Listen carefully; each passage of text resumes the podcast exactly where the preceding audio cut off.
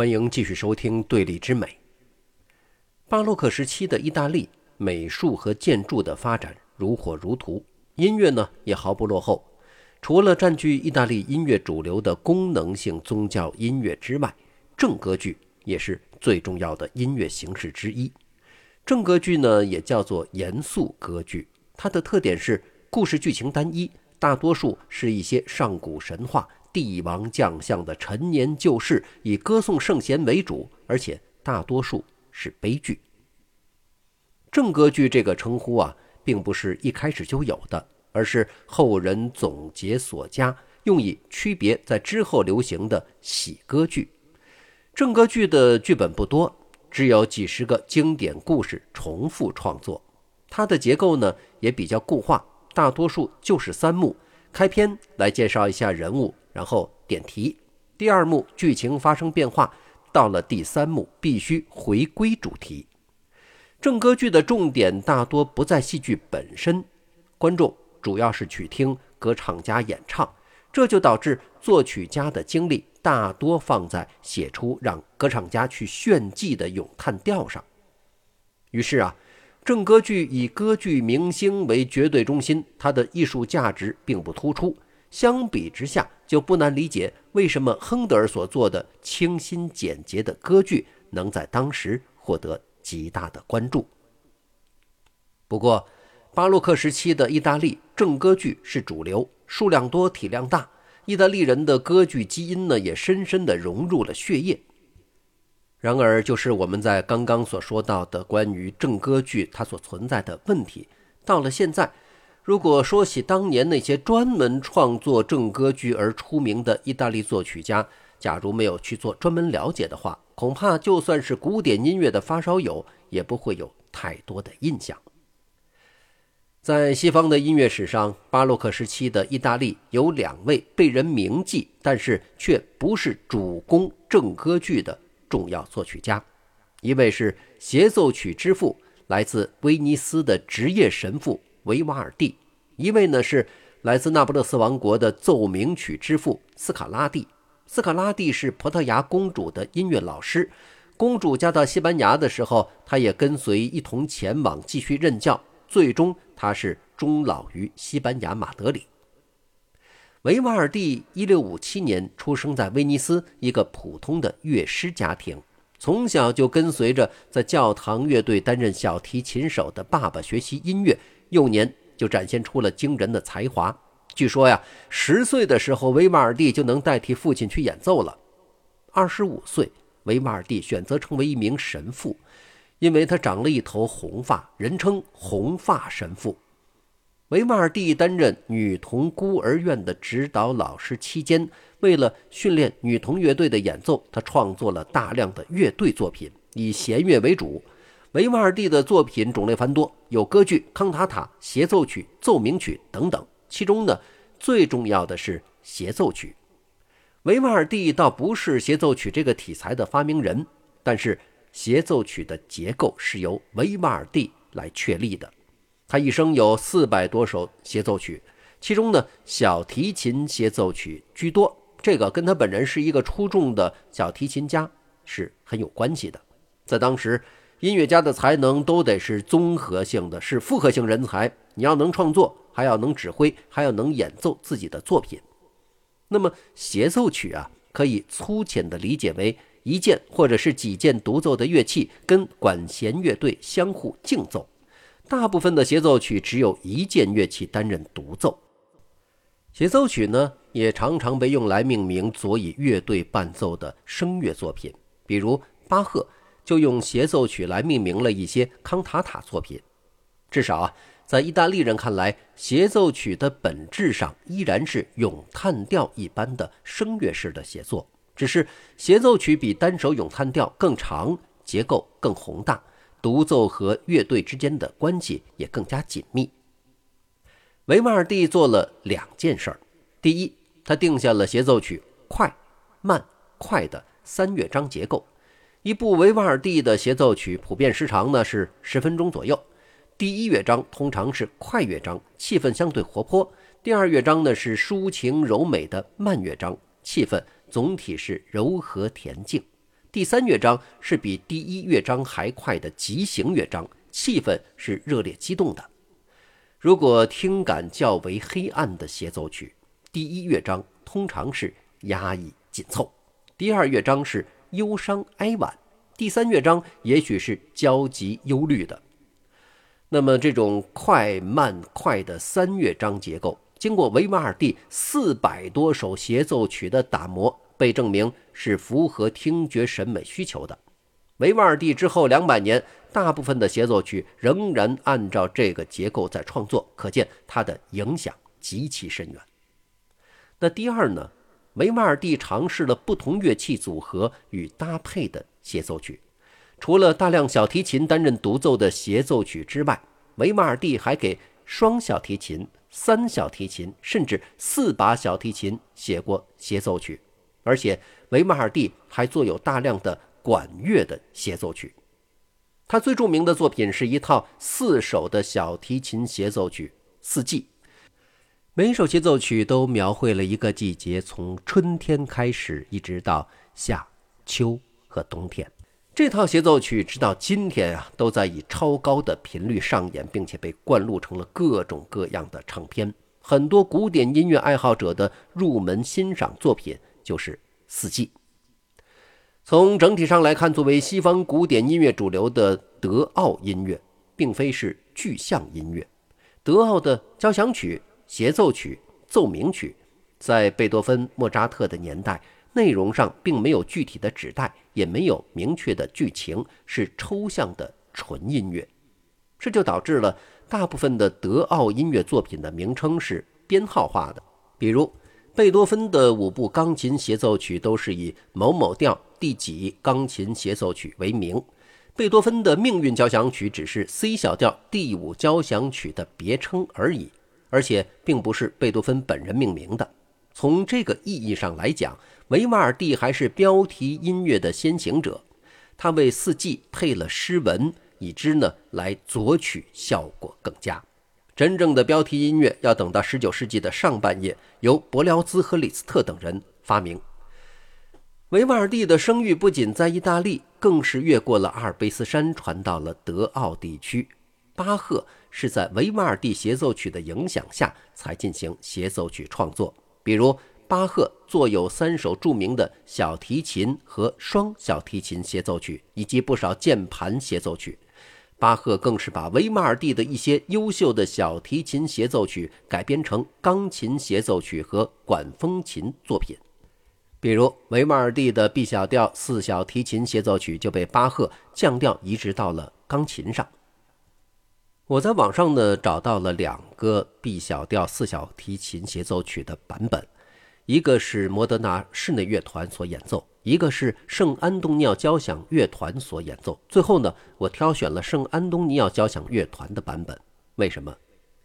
因为其中不仅仅有小提琴，还别出心裁的用吉他来引导整个音乐的演奏。我们不妨来听一下。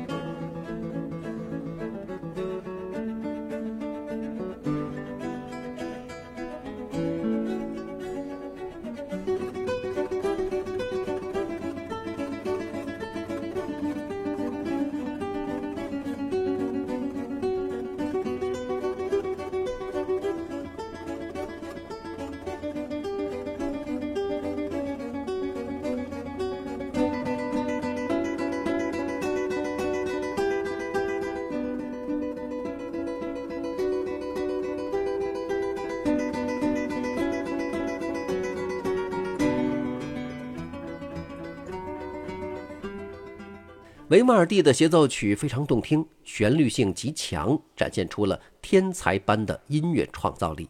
他的音乐是具象的，听的时候脑海里面经常会有清晰的画面感。比如《四季》里面的冬，听完第一乐章就被冻得瑟瑟发抖，之后立刻进入第二乐章的温暖旋律，仿佛在雪地里面遇到了一间猎人小屋，推开门看到壁炉里面。有旺盛的炉火，于是呢，拍雪进屋，立刻被一股暖流团团包围。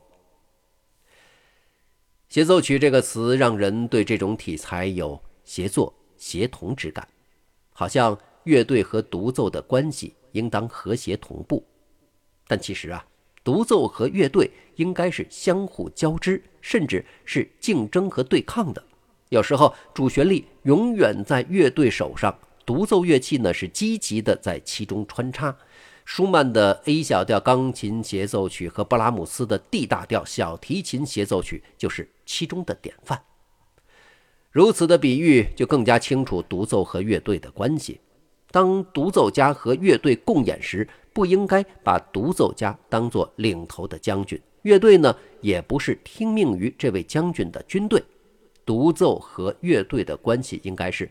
独奏是一名武功高强的侠客，这位侠客要以一敌多，同时呢，乐队里面的一百多个江湖人士要跟他过招。优秀的协奏曲就应该是这样的一种感觉。优秀的协奏曲也应该是交响性的，而不是歌剧咏叹调式的。这里啊，又体现出了德意志和意大利交响曲和歌剧的二元对立。这就是。为什么虽然维瓦尔第奠定了协奏曲的模式，但是浪漫主义时期优秀的大协奏曲大多出自德奥作曲家之手？在浪漫主义时期之后，协奏曲的快慢快经典结构也不时被打破，越来越多四乐章结构的协奏曲诞生。比如布拉姆斯的降 B 大调第二钢琴协奏曲就是其中的典范。说过了维瓦尔第，接下来我们就要继续说斯卡拉蒂。他出生在1685年，跟巴赫、亨德尔同年，同样是家学渊源。他的爸爸是当时著名的正歌剧作曲家，歌剧作品在二十部以上。斯卡拉蒂的主要贡献在于确立了古典奏鸣曲式的萌芽。这个地方的奏鸣曲式和协奏曲是两个不同维度的概念。奏鸣曲式。是曲式，协奏曲是体裁，体裁是更为宏观的结构，曲式呢就更加具体。和写作一样，小说、散文、诗歌，它都是体裁，而在具体的写作过程当中用到的直叙、倒叙或者插叙的手法，那就是写作方式。同理，协奏曲是曲子的大种类，它的形式是独奏和乐队竞奏，奏鸣曲式。是乐曲的内部结构。协奏曲分成快慢快三个乐章，第一乐章可以用奏鸣曲式。交响曲作品的第一乐章使用奏鸣曲式也是主流的做法。那理解的难点是，进入古典时期和浪漫主义时期存在很多奏鸣曲，分三个乐章或者更多。比如，贝多芬有三十二部钢琴奏鸣曲，其中有大约半数是三乐章结构。实际上，奏鸣曲是体裁，而奏鸣曲式是曲式。通常啊。整首的奏鸣曲只有第一乐章用的是奏鸣曲式，奏鸣曲式是音乐的格律，就跟中国的古诗讲究平仄押韵很类似，是文内的结构和行文的规律。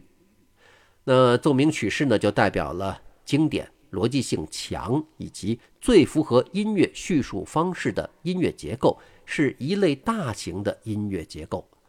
关于奏鸣曲式的分析相当复杂，我们在这儿呢就不去说太多了。那么，奏鸣曲式的结构逻辑和我们平时写议论文的结构非常相似。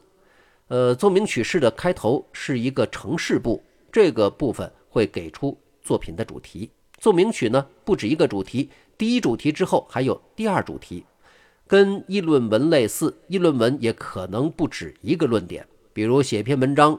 咱们说这个全球变暖跟汽车尾气过多有关，后面呢可能还有第二个观点：全球变暖的问题其实换了电动车也没有什么大的影响。奏鸣曲式的第二个部分叫做展开部，音乐要根据城市部的主题进行发展变化，这就类比议论文里面的论证的阶段，用于证明你的论点。议论文的论证部分有一种方法叫做正反论证，如果不这样就会怎么样？类似于数学证明里的反证法。对应奏鸣曲式展开部里，音乐的调性可以发生变化，比如大调转小调，光明的听感转成忧郁的听感，制造出跟主题反向但是又类似的听觉效果。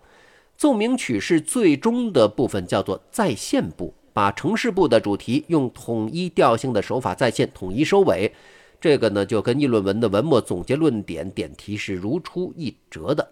那奏鸣曲式的大致结构就是这样，但是也有诸多的变化的可能。比如有的开头有一段引子，就好像贝多芬第八钢琴奏鸣曲的第一乐章，然后才进入到城市部。这就好像有人写文章的时候在前面做一个题记，那么结尾呢？也同样可能会加入一段尾声。斯卡拉蒂就正是这种奏鸣曲式的奠基人，他一生有五百五十五首钢琴奏鸣曲。他的年代主要以大键琴或者叫做羽管键琴演奏他的奏鸣曲作品，现代呢就多数是以钢琴来演奏的。斯卡拉蒂的五百五十五首奏鸣曲大多数是短小精干的单乐章作品。但是每一首都是麻雀虽小，五脏俱全。他的奏鸣曲并非都是完整的三段式结构，他似乎更偏好二段式，即把展开部和再现部融为一体。斯科拉蒂呢，把它们叫做练习曲，因为其中有很大一部分只是斯科拉蒂写来让公主做练习用的家庭作业。他往往会在一首作品里面集中解决一个演奏上的技术问题。虽然是练习曲，但是它们的旋律性却非常强，鲜活精致。在这一点上，斯卡拉蒂的音乐风格像亨德尔一样，在艺术上的追求呢是唯美的，也不会出现过多的复调。这些奏鸣曲虽然音少，技术难度也不高，但是和声丰富，充满难以预料的情绪变化，拥有高级趣味。斯卡拉蒂的奏鸣曲充满想象力，而且经常融入拥有民间风情和地方特色的音乐元素。下面呢，就让我们来听一段斯卡拉蒂的音乐作品。这是他的 E 大调键盘协奏曲，不过也是用吉他来进行演奏的，而且是两个吉他手。就在这首优美的音乐当中，我们结束这期的节目。下期节目继续聊。